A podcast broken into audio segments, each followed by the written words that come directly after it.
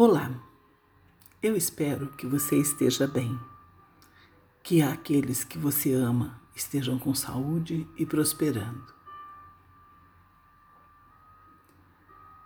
Eu resisti o quanto pude, mas não dá mais. Tenho que me posicionar. Eu preferia, gostaria de falar de flores. Falo também sobre elas em outras ocasiões. Flores e jardins são necessários. Mas hoje o assunto é dramático, triste, árido, amargo. Para mim, esse é um tema dos mais tensos e dos mais difíceis. Crianças que sofrem.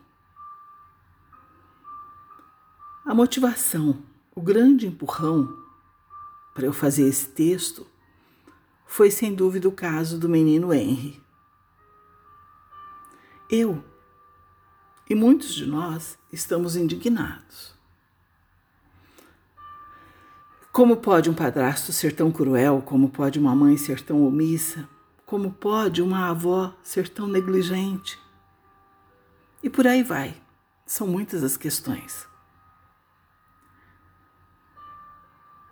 E se eles forem inocentes? Se os pais, o padrasto, hum, forem inocentes, nós estamos pré-julgando? Pode ser. Mas ainda assim, o assunto é relevante, porque muitas e muitas crianças são abusadas e torturadas diariamente. Bom seria se esse fosse um caso isolado, porque aí, se você é crente e acredita na vida após a morte, Henry virou um anjo e está no paraíso. Se você acha que a morte é o fim, ótimo o sofrimento dele também terminou. Mas e as outras inúmeras crianças, inúmeros casos que continuam acontecendo agora, nesse momento?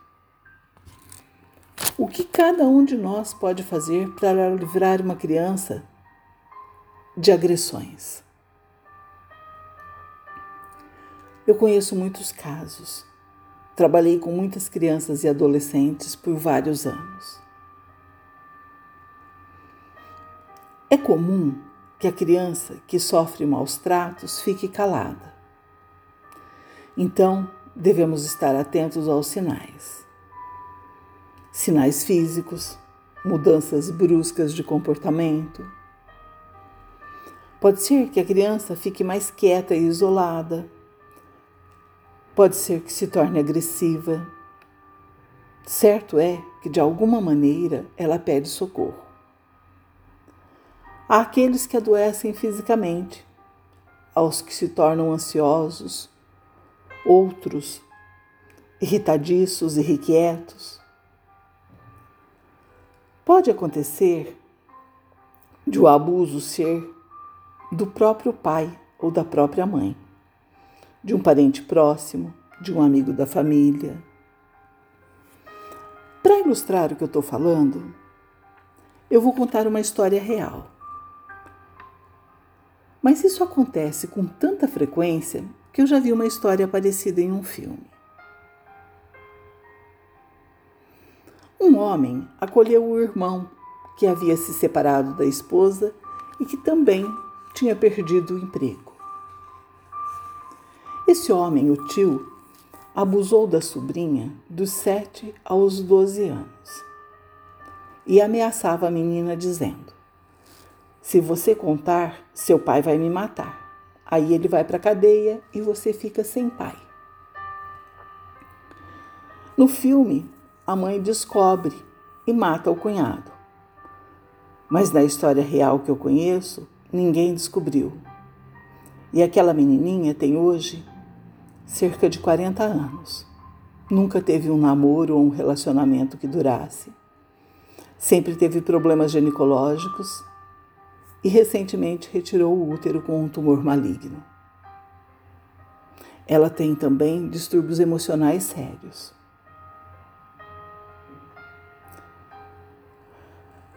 Abusos psicológicos e castigos físicos impetrados pelos pais costumam ser mais tolerados pela sociedade, mas são igualmente nocivos. Há aqueles que recorrem à Bíblia para justificar seu comportamento, suas agressões aos filhos, disfarçado de tentativa de educar. Certo é que a história da humanidade é a história de muitas tragédias e muitos crimes contra aqueles que deveríamos proteger. O que você e eu podemos fazer agora? Há alguma criança ou adolescente próximo a você pedindo socorro? Será que estamos dando a devida importância a esse pedido?